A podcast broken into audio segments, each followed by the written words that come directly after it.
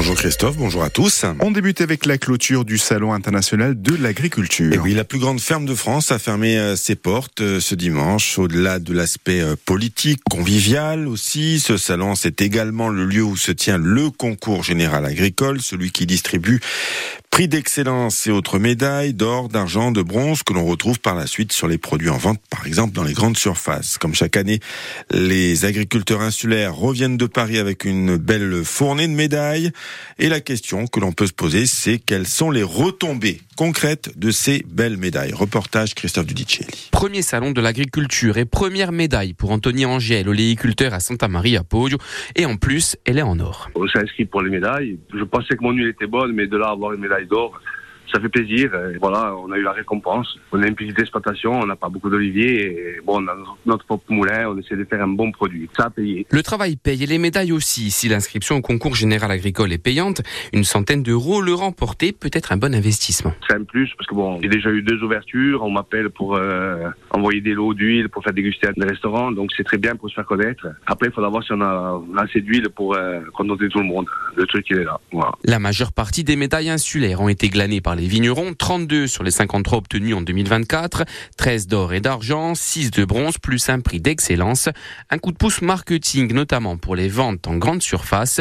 Éric Paul, vigneron et ancien président du Conseil interprofessionnel des vins de Corse. Quand on a des vins en grande, en grande surface, c'est un plus. Hein, au, au, niveau commercial, c'est un plus.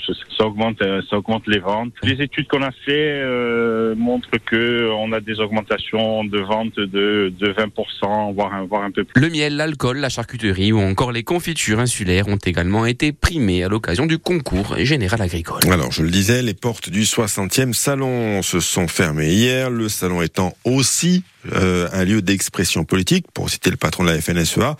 Les choses ne sont clairement pas terminées. Selon le syndicat agricole, il y aura encore des actions sur le terrain dans les 15 jours qui viennent.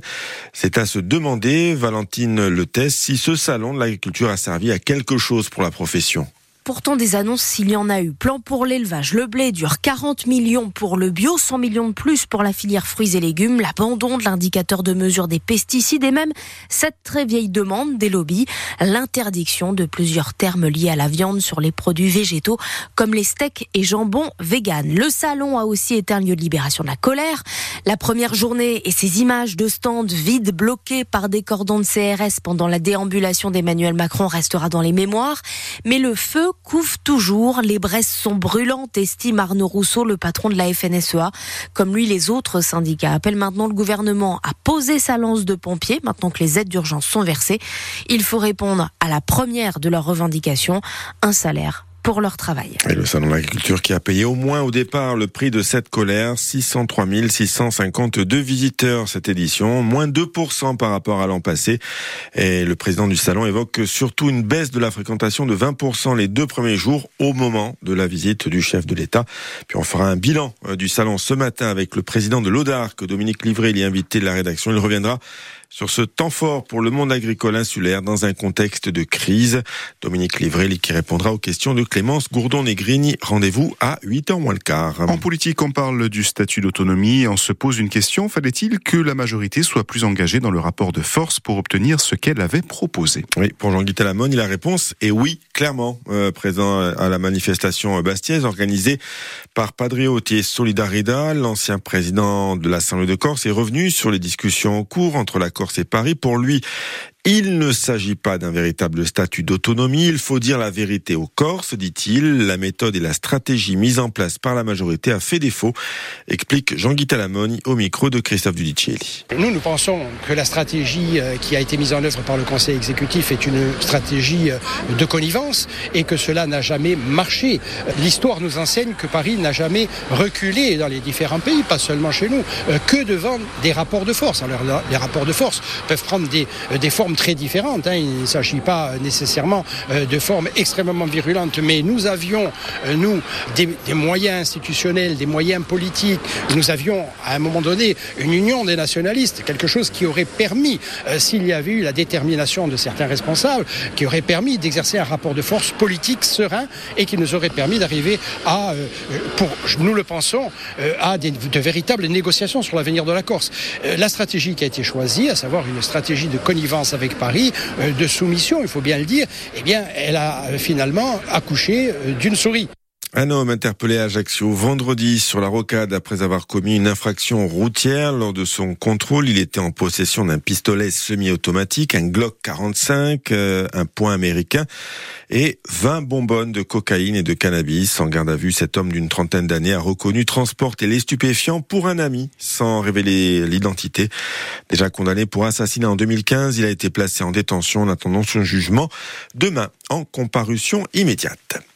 Christophe, on passe au foot maintenant. L'ACA se déplace ce soir à 20h45 sur la pelouse d'Angers. Ouais, et les Blancs et Rouges ferment la marche de la 27e journée de Ligue 2 avec un, un match d'une haute importance face au deuxième du championnat. Les Ajaxiens espèrent toujours accrocher le top 5, synonyme de play-off pour l'accession en première division. Ils devront faire sans Maxime Chano et Valentin Jacob, tous les deux blessés. Olivier Pantalone y donne toute sa confiance au groupe pour enfin décrocher les trois points à l'extérieur. Pour rappel, l'ACA n'a plus gagné à l'extérieur depuis le match à Grenoble et la victoire 3-0.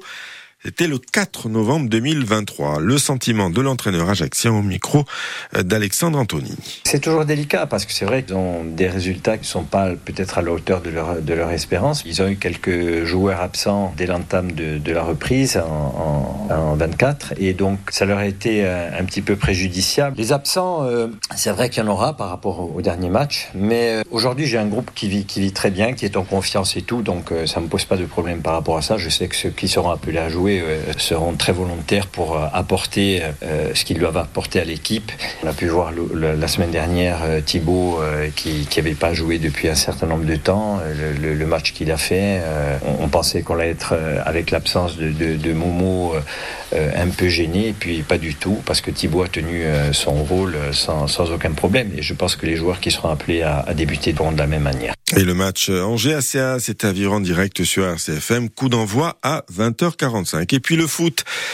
C'est aussi l'expression de la bêtise absolue dans certains cas. Exemple samedi lors d'un match de D2 futsal à Roubaix. Bastia Aglo jouait contre Lille Métropole.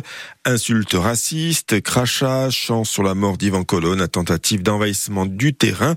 Les supporters nordistes étaient en grande forme. Le délégué officiel de la rencontre a jugé que les joueurs bastiens n'étaient plus en sécurité et a dû arrêter le match.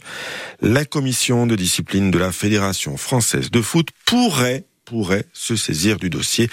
Nous entendrons dans le journal de 8 heures.